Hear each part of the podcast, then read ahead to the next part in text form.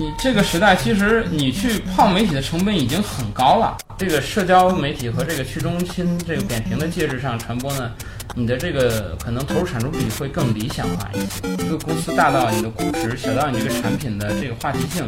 都和传播有千丝万缕的关系。虎嗅创业必修课：公司品牌的基本功。讲师：博通，北京陌陌有限公司公关副总监。出品方：虎嗅网。操心品牌的创业者们，大家好。今天聊聊你的公司应该怎样去制定传播计划。我是虎嗅的 DVDV，我身边的是陌陌科技的公关副总监博通。啊，他在百度、腾讯都做过用户运营和品牌传播，也是我在虎嗅的前同事。啊，给李老师请安。对，大家好。这个其实之前在虎嗅就做过这个电台，这个之前关注过虎嗅的朋友们可能看过这个栏目。当时就是我和这个 DVDV 蔡老师一起搭档啊，他负责这个前面卖萌，我后边我负责在后边这个写文章。对，所以我们今天聊的这个话题，呃，面对的第一个问题就是这个是不是所有的公司都有必要去做这个品牌传播？有没有例外的？对我。个人啊，个人是这么认为，就是如果你要想这个做品牌，你这个公司认为它是具有品牌价值，都应该去做传播。然后传播应该是在这个时代的一个标配，因为那个如果你一个品牌没有它的这个生命力，没有在你的这个对应的人群中产生这个化学反应的话，其实你公司的这种价值或者说溢价是很难提升起来的。对，因为这这个时代很多很多东西，包括你一个公司大到你的估值，小到你这个产品的这个话题性，都和传播有千丝万缕的关系。如果主动，无论是 to B 的、to C 的，还是做任何行业的公司，如果你主动放弃了，或者说在这一块没有做太多的这个投入的话，我估计这个对整个公司的品牌影响力都还是挺大的。嗯，所以就是说，to B 的公司也概莫能外。那我们假设有一家公司就从零开始创业，它大概在一个什么样的时间点，就是需要来考虑做品牌这件事儿了？我觉得需要做品牌传播，就是你的产品和公司未来的大的方向已经有一个比较明晰的规划，就是产品的这个形态都已经落定之后，知道自己是为什么样的人提供服务。这个事情一旦你想清楚并且决定执行之后，就应该为它配套做一些品牌传播的计划了。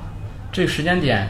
嗯，当然你更早也可以，但是那在这个你的产品都确定之前，在你的服务对象确定之前，你做这种品牌传播的规划，我觉得可能会有些嗯这种什么盲人摸象吧。但是如果你在太滞后的话，有些。这个品牌，比如说，我觉得，比如说像格力这个这个最近状况，这个董女士最近频频出镜，她可能就是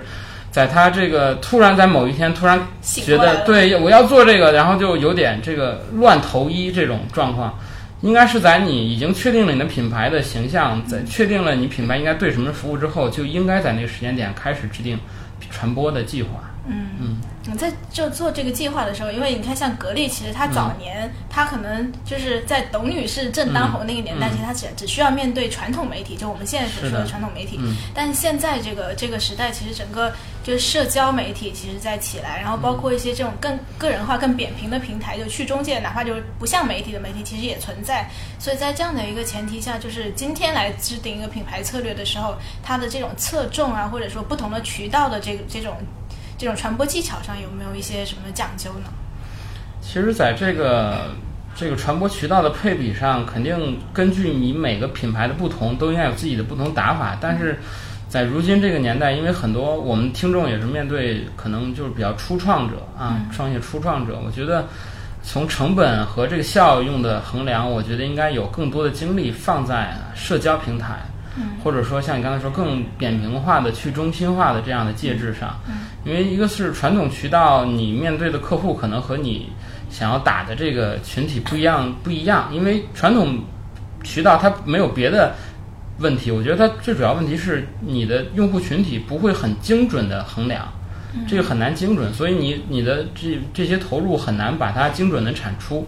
然后第二个就是一般来说，传统平这个媒体还是偏贵一些。然后在这个社交媒体和这个去中心这个扁平的介质上传播呢，你的这个可能投入产出比会更理想化一些。嗯，那现在就是单就社交媒体而言啊，就是、嗯就是不管是 to B 还是 to C 的企企业，就是如果它都是初创公司的话，嗯有没有一些什么这种类似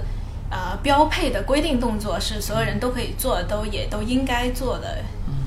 有这样的行为就是你说在社交媒体这个范畴是吧？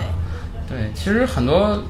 其实我这两年这个随着这个创业热随之而来的一股热潮，就是这个这个做 social 的公司都火了啊。我们身边耳熟能详的很多，包括我们的供应商，都在一两年内，甚至他们的体量已经超过了很多传统意义上真的创业公司。他们是真真正的就是把这个送水服务做的比这个淘金者还要赚钱。然后很多公司都会接这样的活，不论大公司、小公司，包括你的这个官微和官方微信双微的这种维护啊，或者说做一些这个社交上的这种 campaign 啊，这些如果说规定动作的话，可能大家都会这么做。但是我觉得这个其实更重要的不是说你拥有不拥有双微，或者说做一些社交上的战役，或者说你是否需要去一定要买段子手，要搞这个双井号话题。我觉得更重要的是，你应该想明白你在社交媒体上你是一个什么样的角色和形象。这个角色和形象，你的产品服务的受众认不认？他们心中是不是还有这样的一个空缺？这个空缺我觉得是更关键的。很多，因为现在这种同质化竞争特别多，其实产品同质化竞争还好，我觉得更可怕的是这种在这个受众心中的这种嗯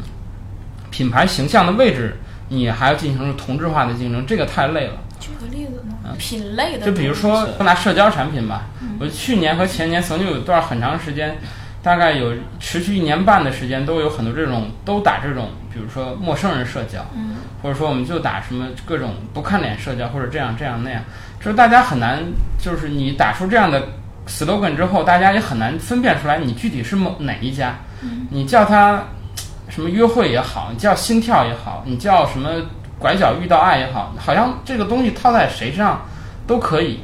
就是你很难，就是你很难在这个这个受众心中扎根，你的位置没法在受众心中画一个等号出来。就比如说谈到某个词就是你这个品牌，这个事情就很难做到。对，还有另外就是很手机厂商，对，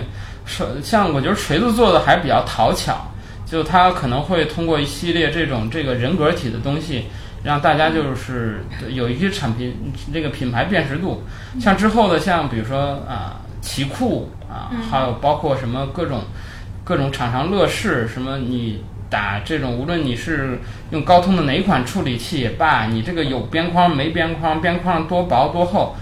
无论你怎么打这些东西，我再也记不住了，很难记住了，因为小米已经把这个东西已经让大家记住这个参数，这个东西是最初是小米在做，你再拿这种东西再讲的话，已经很难了，让大家很难再在这心中有这样一个等号，能把你这个品牌和你这个宣传的 slogan 能画一个等号出来。对，我觉得大概是这样。到底是就你自己来确定一个品牌调性，然后就想办法让你的用户相信你这个品牌调性，还是说你干脆撒开去，就是让你的用户来决定你的品牌调性？就哪种做法会更轻巧，或者说有效一点？这这个好像是一个挺永恒的争论，对啊这个东西就有点像这个左派右派、民主还是自由这种，这可能有点永恒，因为你看这两方面成功案例都很多。是吧？你看，像有小米这样的，就是他可能先做着做着，突然发现，哎，用户需要的是这个，我们做这个就好了。也有像乔布斯，我个人独裁三十年，一辈子都搞独裁，也很成功。这个这个路子，因为公司本身它是一个，也是一个民主集中制的一个团体，很难说清楚。但是我觉得，嗯，从这个创业者来说，更多的还是要发动自己的主观能动性吧，因为很多时候用户的。讲的不一定是他真实的需求，另外你也没有那么多时间和其他成本来听取那么多，并且做出客观有效的判断，这个我觉得更难。与其这样，不如自己先做一些判断，毕竟你自己更知道自己的擅长和特点，然后自己来确定这个用户心中可能还有哪些空缺的位置，恰好是我也能够提供的，这个可能效率更高一些，更靠谱一些。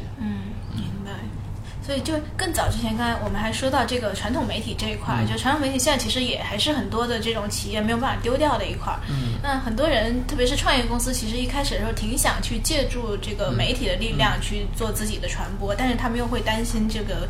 这个对媒体的这种把控啊什么的，会会会超出他们自己的这个预期之外。所以在这块这种这种关系或者处理方式上，有什么建议可以给他们吗？我就觉得这个。创业公司就不该做这种媒体关系，或者他不该去所谓的维护媒体，尤其对于小的创业初创公司，就更不该做这样的事情。这可以分好几个角度来讲，然后我我就我就先想到哪儿说到哪儿吧，然后我们再再梳理。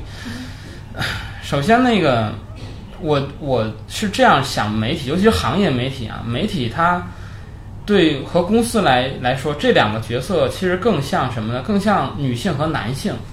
其实媒体是女对媒体是女性，就是公司就是尤其是初创团队是男性，就很多男孩看到一个美女都想去追她，其实是是是是这样一个关系，就是媒体很多时候是被迎合的，被捧着的，甚至难听点说是被公司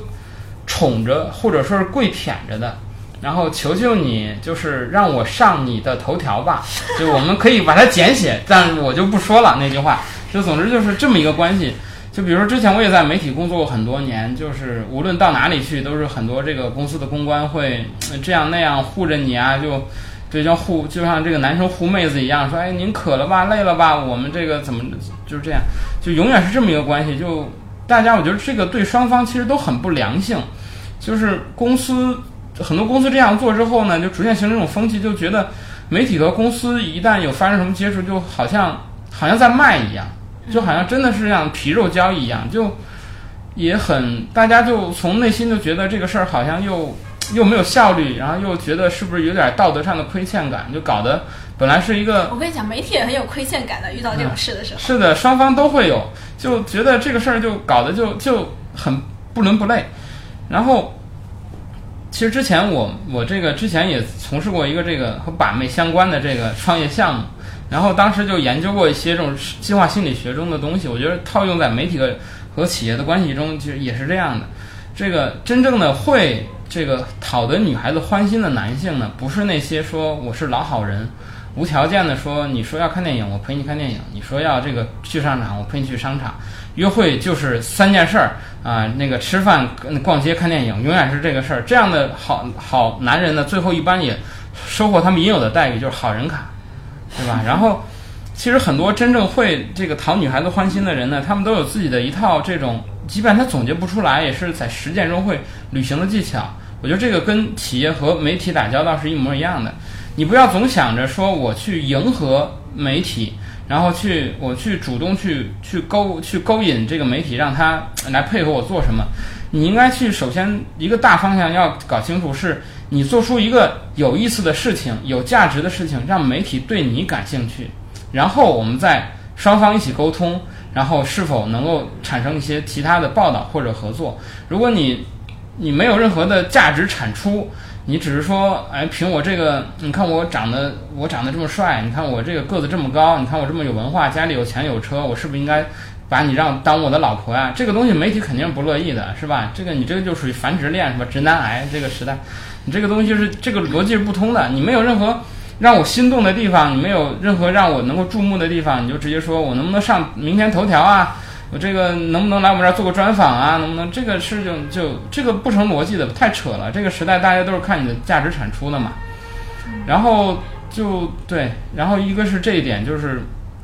不要去一味的去迎合女孩子，一味去泡媒体。然后另外就是说。你这个时代，其实你去泡媒体的成本已经很高了，真正真正有效的能够让媒体替你产出，你用泡的方式让媒体产出东西是很难的。这个就我们老说这个行业媒体的两大作用，我我总结的一个是扒粪，一个是卖水。我们都希望他对这个企业有一些正向报道，就姑且称之为卖水。那这个卖水呢，你如果用钱或者拿其他资源来换呢，他可能给你。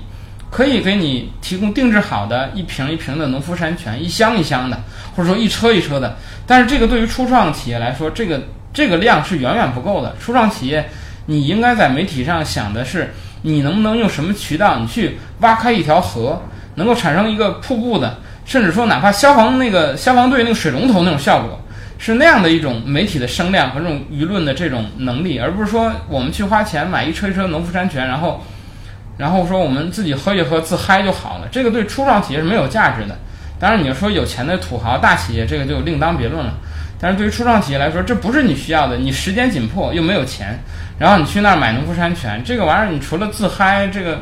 意淫之外，没有什么实际价值，对你没有任何好处。然后你自己也对于这个初创企业来说，你也没有从这个过程中得到什么好的成长，觉得好像我也我也上了那个企业那个媒体头条了，什么不就这样吗？那这个对你来说没有任何价值。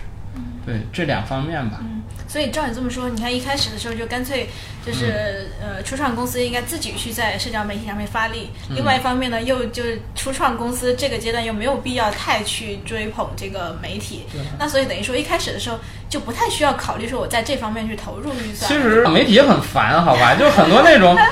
真的是不招四六的那种。初创公司他自己也没有想明白自己要做什么，一上来老师就能能发一篇稿吗？老师能不能专访？你说对大家都是成本很高的事情，真的是这样。你自己要想不明白的话，就不要做。嗯，对，嗯，其实无论是媒体也好，在社交媒体也好，我觉得都是一样的话，你想不明白的话，宁肯就先不要做，因为这个世界。不缺你一个制造这个更多的社交垃圾的人。其实这个事情更严重点，往回倒推，就是如果你整个产品的利益或公司服务的对象，你都觉得和别人没有什么差异化，你也讲不出来一个所以然。有他为什么还有我？我和他有什么不一样？如果这都不要做，我觉得甚至你这个创业本身是否值得做，都是很值得怀疑的一件事情。因为对，真的是这样。质疑到了根本。是这样的，对，因为你的传播计划肯定都是跟公司整体战略是相关的嘛。对，那你看，你就整体就是你说的整个逻辑是这样的，就是就其实无论是 to C 还是 to B 的公司，其实都是有必要去做自己的品牌传播的计划的。然后呢，呃，更多的这个注意力应该投在公司自己来做社交媒体的发力，自我主导，然后不要在传统媒体上去投太多的。精力和资源，与其这样，不如想办法自己做一点有意思的事情来吸引媒体。当然，这主要指的是初创公司啊，咱们主要指初创公司。所以，初创公司给个定义为，在什么阶段，然后我们可以去考虑后续的那些，就是以一个金主的身份去做的那些更大规模的事儿。我觉着，如果用一个很具象的表征，就是当有一天，北京市朝阳区的这些一线的 social 公司找到你，向你开出他们月费的单子，而你还能。不眨眼的 cover 住这个费用的时候，恭喜你，你可以去投其他的渠道。如果在这个你在能不眨眼的 cover 住这个费用之前，我建议你还是更多的时间自己去想好自己怎么做自己适合做的渠道。对，这是这是一个很具象的标准了。嗯，是这样的。好的，差不多。那我们就谢谢那个来自朝阳区的不愿意透露姓名的博通老师。不客气。后面有什么感兴趣的东西，那个大家可以在微博上找到他。对，在微博、知乎都可以找到。嗯，好，谢谢。